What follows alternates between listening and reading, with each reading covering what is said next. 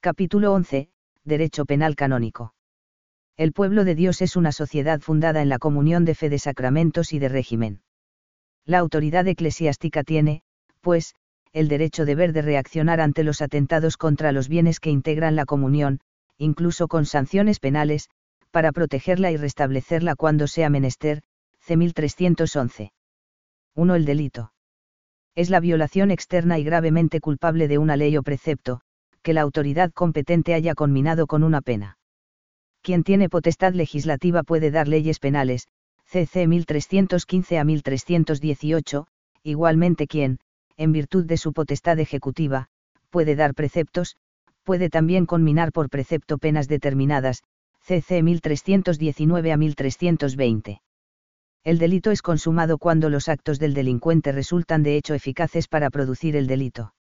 Si, en cambio, por alguna razón, por ejemplo, porque el delincuente desiste, el resultado delictuoso no se produce, estamos ante el llamado conato de delito, que en ciertos casos es punible, pero siempre con una pena menor que la prevista para el delito consumado, C. 1328.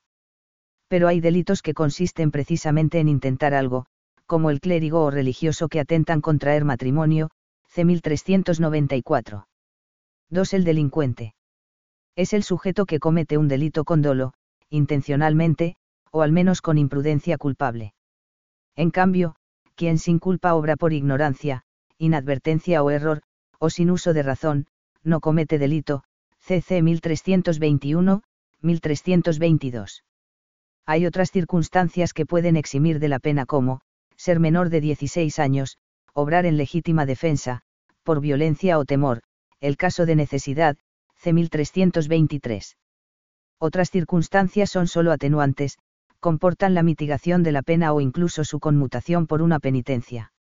En el C1324 se enumeran las principales atenuantes, como son, el incompleto uso de razón, ser menor de 18 años, ignorar sin culpa que el hecho era delito, la provocación injusta por parte de la víctima. Además el juez puede considerar atenuantes otras circunstancias. Pero hay también circunstancias agravantes, que consienten al juez aumentar la pena, como son la pertinacia y el abuso de autoridad, C. 1326 a cometer un delito pueden concurrir diversas personas, sea como coautores, participando por igual en los hechos, sea como cómplices, ayudando física o moralmente al delito de otro. Se consideran igualmente delincuentes y pueden ser castigados con la misma pena, cuando sin su cooperación el delito no se habría cometido, C. 1329. 3. Las penas eclesiásticas. La pena es la privación de un bien, espiritual o temporal, como castigo de un delito. Las penas canónicas afectan a los bienes y derechos que se tienen en la Iglesia, no a los de la sociedad civil. Las penas eclesiásticas son de dos tipos, penas medicinales o censuras y penas expiatorias, C. 1312, 1. A. Las penas medicinales o censuras.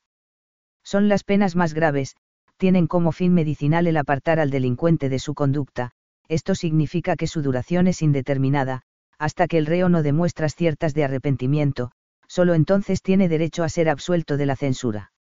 Las censuras son tres, excomunión, entredicho y suspensión. La excomunión es la más grave pues en cierto modo significa la expulsión del reo de la sociedad eclesial, el excomulgado no puede celebrar o recibir los sacramentos, ni participar como ministro en ningún acto de culto público, ni ejercitar oficio, función, ministerio o cargo alguno en la Iglesia, C. 1331. El entredicho es semejante a la excomunión en cuanto excluye de la celebración de actos de culto y de recibir los sacramentos, pero no del ejercicio de otros cargos o funciones eclesiásticas, C. 1322. La suspensión es una pena solo para los clérigos, que les prohíbe la celebración de todos o algunos de los actos de la potestad de orden, culto, predicación, sacramentos, de la potestad de gobierno y de ciertos derechos y funciones del oficio que se ocupa, según lo que establezca la ley o decisión que inflige la pena, CC 1333, 1334. B. Las penas expiatorias. Son las que miran sobre todo a castigar al delincuente privándolo, perpetua o temporalmente, de determinados bienes, derechos o facultades. Las más importantes son, C. 1336.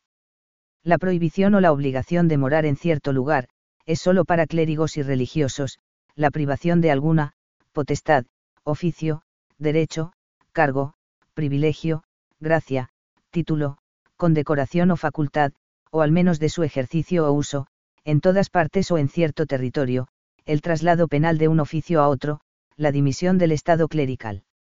Esta pena, por ser muy grave, no puede establecerla una ley particular, C. 1317. La ley puede conminar otras penas expiatorias congruentes con el fin sobrenatural de la Iglesia, por ejemplo, la expulsión de una asociación, instituto, cofradía, C. 1312, 2. C. Remedios penales y penitencias. Además de las penas, hay castigos o medidas disciplinares que tienen como fin ya prevenir los delitos, remedios penales, ya sustituir o agravar la pena debida por ellos, penitencias. Los remedios penales son la amonestación y la reprensión. La primera se puede hacer a quien se halla en ocasión próxima de cometer un delito o se sospecha que lo ha cometido. La reprensión se hace a quien con su comportamiento ha dado escándalo o causado desorden, C. 1339.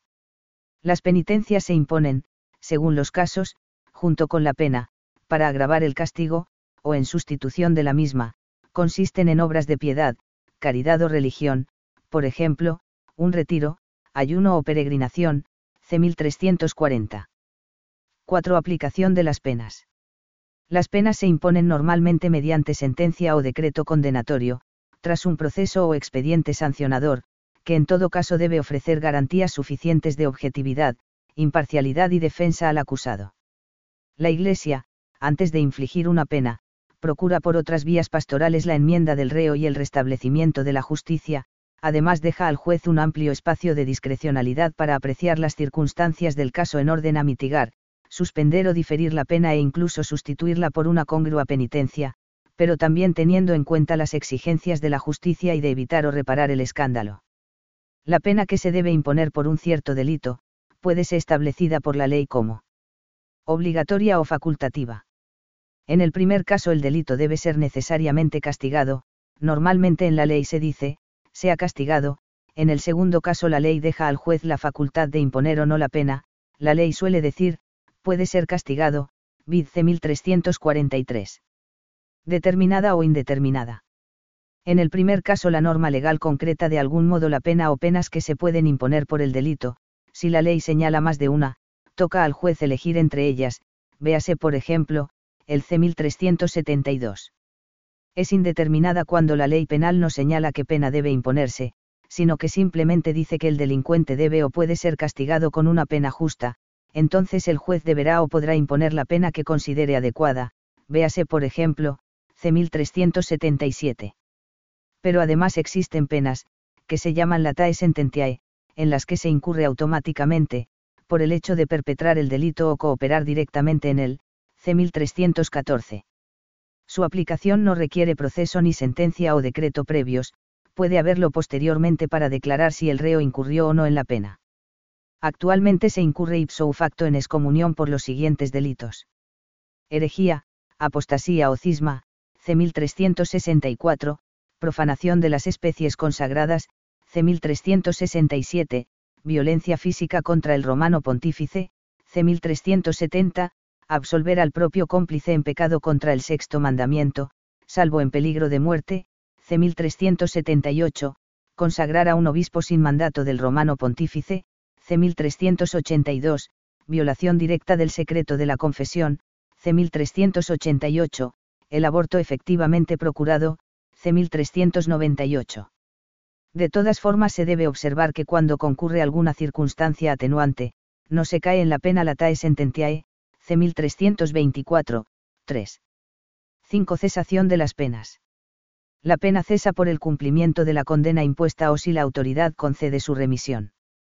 Normalmente pueden remitir una pena, la autoridad que estableció el delito y su superior, el ordinario que la impuso, por sentencia o decreto condenatorios, y el ordinario del lugar en que se encuentra el delincuente, así como sus delegados, por ejemplo, el penitenciario pero hay penas cuya remisión está reservada a la Santa Sede, CF por ejemplo, CC 1367, 1370, 1, 1382.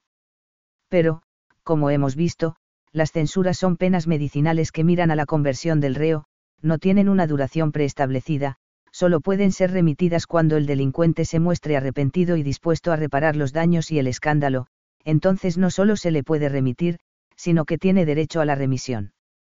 O sea que las censuras no cesan por el cumplimiento de la condena sino solo por la absolución. Esto podría hacer pensar que las censuras son solo para delitos continuados, pero ya hemos visto que hay hechos delictivos aislados por los que se incurre automáticamente en excomunión. Las censuras de excomunión y entredicho vetan la recepción de los sacramentos, entre estos la absolución de los pecados. En ellas, como vimos, se puede incurrir la tae sententiae, automáticamente en el mismo momento en que se comete el delito. Por lo tanto, es posible que vaya a confesarse dos alguien que se encuentre excomulgado o en entredicho, aunque no se haya procedido contra él, por ejemplo, si cometió aborto. En estos casos en principio el delincuente solo puede ser absuelto por el ordinario del lugar o el penitenciario. Pero si le resulta duro permanecer en estado de pecado hasta que la autoridad competente le remita la censura, cualquier confesor puede absolverlo de la misma y también de los pecados, imponiéndole una penitencia adecuada y con la obligación de recurrir dentro de un mes a quien podía remitir la censura, de esto puede encargarse el mismo confesor, sin revelar nunca la identidad del reo, el cual deberá volver al confesor para recibir las instrucciones de la autoridad, C. 1357. Por último, conviene saber que en peligro de muerte cualquier fiel, si está arrepentido, puede ser absuelto de cualquier pecado o censura por cualquier sacerdote, pues la ley suprema en la Iglesia es la salvación de las almas, C. 976. 6. Los delitos en particular. En el código se describen los hechos que constituyen delito en toda la Iglesia y las correspondientes penas. La ley particular o un precepto pueden, en su ámbito, establecer otros delitos y penas. En todo caso, la descripción legal de un delito, tipificación, debe ser precisa y clara, de lo contrario sería irracional e injusta. Para que haya delito el autor debe haber cometido los hechos tal como se describen en la norma penal, ya vimos que las leyes penales se interpretan estrictamente, CC 18 y 36. En el C y C los delitos aparecen agrupados según la materia, veámoslos brevemente. Contra la religión y la unidad de la Iglesia, CC 1364 a 1369. Tales como la herejía, apostasía o cisma, bautizar o educar a los hijos en una religión no católica, el perjurio, la profanación de la Eucaristía, la blasfemia, injuria o incitación al odio o desprecio de la religión en medios de comunicación. Contra la autoridad eclesiástica y la libertad de la Iglesia, CC 1370 a 1377. Como la violencia física contra el Papa, un obispo, clérigo o religioso, promover, dirigir o participar activamente en una asociación que máquina contra la Iglesia, incitación a la desobediencia, enajenar bienes eclesiásticos sin la debida licencia de la autoridad. Delitos en el desempeño de oficios eclesiásticos, CC 1378 a 1389.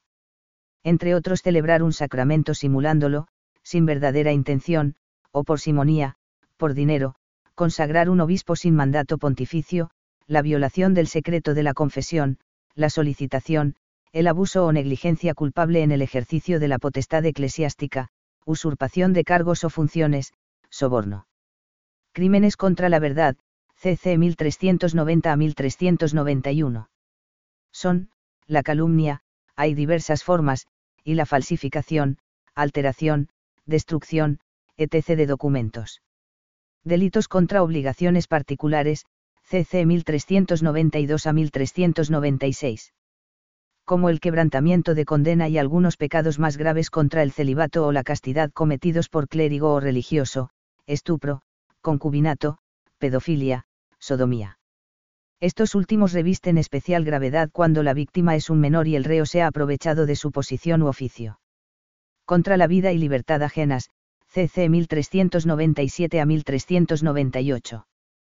Por ejemplo, el homicidio, el aborto, la violencia física y el secuestro. Además de los delitos previstos expresamente, el C1399 consiente que se pueda castigar con una pena cualquier otra violación externa de la ley cuya gravedad y consecuencias así lo exijan. Se trata de una norma discutida, que habría que entender en el sentido de que el sujeto, amonestado, no desista de su conducta ilícita. La mayor parte de los delitos se refieren a los clérigos y religiosos, cuyo estatuto personal tiene una especial relevancia en la vida de la Iglesia. Otros atañen a cualquier fiel, pero aún en estos casos, si el reo es un clérigo o religioso, la pena puede ser más grave, llegando incluso a la dimisión del Estado.